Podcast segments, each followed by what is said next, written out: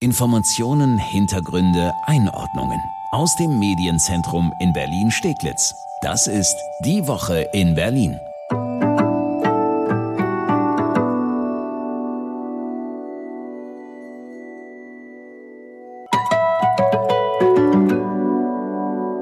Eine Sonderfolge ist das. Parallel ist unser regulärer Podcast erschienen mit Sebastian Fasutti zusammen und mit mir, Annika Sesterhen.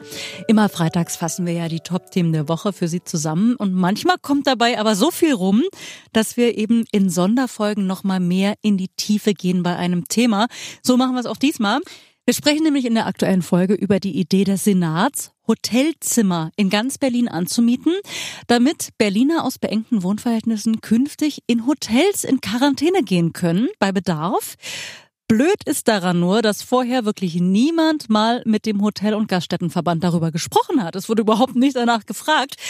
Ich frage jetzt aber mal nach. Hier hören Sie jetzt das ganze Telefonat mit Thomas Lengfelder, dem Geschäftsführer des Deutschen Hotel- und Gaststättenverbandes. Es ist ja so, Kultursenator Klaus Lederer, der stellt sich die ganze Sache eigentlich ganz einfach vor. In seiner Welt gibt es genug Hotels in Berlin und es wäre doch dann, so sieht er und der Berliner Senat das zumindest, auch sinnvoll, Hotelzimmer, die sowieso leer stehen, für Quarantänezwecke zu nutzen. Das hat er am Dienstag ein bisschen flapsig so im Roten Rathaus ausgedrückt. Hütten stehen da, so. Und da wäre es doch total sinnvoll, wenn man sagt, okay, wir nutzen das zur Pandemiebekämpfung und bringen Menschen dort unter in Zusammenarbeit mit den bezirklichen Gesundheitsämtern. Die Hütten stehen da. Thomas Lengfelder, Geschäftsführer vom DEHOGA, mit Ihnen hat vorher wirklich überhaupt niemand über diese Idee gesprochen, über die Idee der Quarantänehotels. Wir haben das aus den Medien erfahren und haben uns dann natürlich mit der Senatsverwaltung äh, für Wirtschaft gleich zusammen telefoniert und haben im Endeffekt diverse Fragen gestellt, die unseres Erachtens im Vorfeld geklärt werden müssen.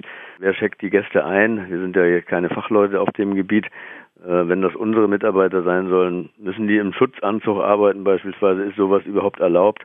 oder stellt der Senat dann letztendlich äh, entsprechende Mitarbeiter? Haben wir Mediziner in den Hotels, falls dann ein infizierten Gast äh, Probleme entstehen? Wie kann ihm geholfen werden? Äh, wie soll das sichergestellt werden, dass die Gäste die Hotelzimmer während ihres Aufenthalts nicht verlassen, weil das ist ja nicht erlaubt. Also letztendlich müssen sie auf ihrem Zimmer bleiben und, und, und. Also viele, viele Fragen, die letztendlich noch nicht geklärt sind. Das heißt aber auch, tatsächlich hat sich scheinbar der Berliner Senat da vorher nicht so richtig komplett bis zu Ende äh, Gedanken drüber gemacht, oder wie? Ja, das muss ich sagen, das weiß ich nicht. Also wir haben die Fragen gestellt, keine Antworten bekommen. Also uns wurde leider im Vorfeld wurde uns keine Frage gestellt, was wir dann so erwarten. Wir sind auch so ein bisschen erschrocken, wie der Herr Lederer gestern in den Medien erzählt hat.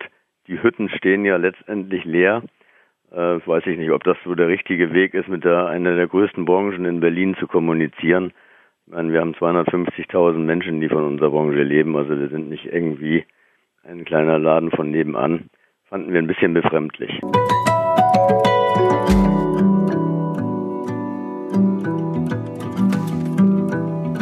Wünschen sich da eine bessere Kommunikation mit dem Berliner Senat, verständlicherweise. Sie sagen aber auch, es wäre durchaus im Prinzip Platz in den Hotels in der Stadt. Der Senat spricht ja auch erstmal wirklich nur in Anführungsstrichen von 500 Zimmern. Die Belegung ist unter 10 Prozent, also wirtschaftlich an sich gar nicht darstellbar. Wir können jeden Gast aufnehmen. Wir haben hervorragende äh, Hygienemaßnahmen getroffen, Hygienekonzepte. Also man braucht bei uns keine Angst haben. Aber letztendlich muss das natürlich geklärt werden. Und das äh, eine ganz wesentliche Frage ist auch, sollen ganze Hotels angemietet werden? Weil ich kann mir schwer vorstellen, dass man im zweiten Stock dann die Weihnachtsgäste, sprich die Verwandten, äh, beherbergt und im vierten Stock letztendlich die Quarantänegäste glaube, das ist für beide nicht so ein angenehmes Gefühl. Ja, und auch da wieder personell die Frage, ne? Eben, Sie sagen, die dürfen ja dann ihre Zimmer nicht verlassen. Das heißt, jeder kriegt quasi irgendwie Roomservice oder wie? Und ist das überhaupt zu stemmen? Weil ich kann mir ja auch vorstellen, wenn die Hotels nicht voll besetzt sind, sind sicherlich doch auch einige Mitarbeiter in Kurzarbeit oder gerade gar nicht da, oder? Ja, viele. Die überwiegende Anzahl der Mitarbeiterinnen und Mitarbeiter ist in Kurzarbeit.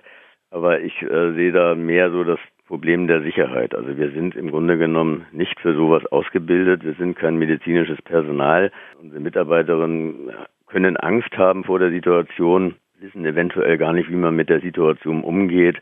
Also da hätten wir uns wirklich im Vorfeld gewünscht, dass man mit uns spricht und äh, letztendlich ein Konzept erarbeitet. Wäre es denn eigentlich rein rechtlich möglich, dass Sie als Verband jetzt sagen, es ist ja eine schöne Idee, lieber Senat, aber sorry, wir machen da nicht mit? Letztendlich ist das natürlich die Entscheidung der einzelnen Hotels, also der Strich der Unternehmer, die letztendlich entscheiden, möchte ich äh, das Geschäft äh, ja bei mir platzieren, helfe ich dem Senat da gibt es sicherlich viele Unternehmen, die letztendlich also sich ja zur Verfügung stellen. Aber diese Fragen, und das ist unsere Aufgabe als Verband, die müssen unseres Erachtens einfach geklärt sein. Also wir reden ja nicht hier über Wochenendgäste oder Urlaubsgäste oder Weihnachtsgäste. Ich meine, man geht ja in Quarantäne, weil die große Gefahr besteht, dass man infiziert ist. Nur deshalb muss man sich letztendlich komplett abschirmen. Und ob da Hotelpersonal äh, und auch der der Mix mit normalen Wochenend- oder Wochengast äh, richtig ist. Das mag ich nicht so beurteilen. Jetzt ist der Senat am Zug. Wir haben unsere Fragen gestellt. Jetzt warten wir auf Antworten. Ja, wir drücken die Daumen, dass die Antworten schnell kommen, denn laut Klaus Lederer soll die Idee ja eigentlich schon zeitnah umgesetzt werden. Vielen Dank, Thomas Lenkfelder vom DEHOGA, vom Deutschen Hotel- und Gaststättenverband für dieses Gespräch. Und ich danke Ihnen allen fürs Reinhören. Die reguläre Folge unseres Podcasts Die Woche in Berlin ist, wie gesagt, zeitgleich heute erschienen. Da reden Sebastian Passetti und ich nicht nur über die Quarantänehotels, sondern zum Beispiel auch über den Lückenschluss der U5. Endlich fertig geworden, dieses Großbauprojekt. Und wir sprechen darüber, dass für Fußgänger hier in Berlin bald vieles besser werden soll. Zum Beispiel die Grünphasen an den Ampeln, sodass wir mal nicht nicht rennen müssen, um von einer auf die andere Straßenseite zu kommen. Immer freitags fassen wir die Top-Themen der Woche für Sie zusammen, zu finden überall, wo es Podcasts gibt und auch auf berlinerrundfunk.de und erst2.de. Und natürlich freuen wir uns immer, wenn Sie uns auch eine gute Bewertung da lassen, bei iTunes zum Beispiel oder uns auf Spotify folgen. Vielen Dank und bis nächsten Freitag. Schöne Woche.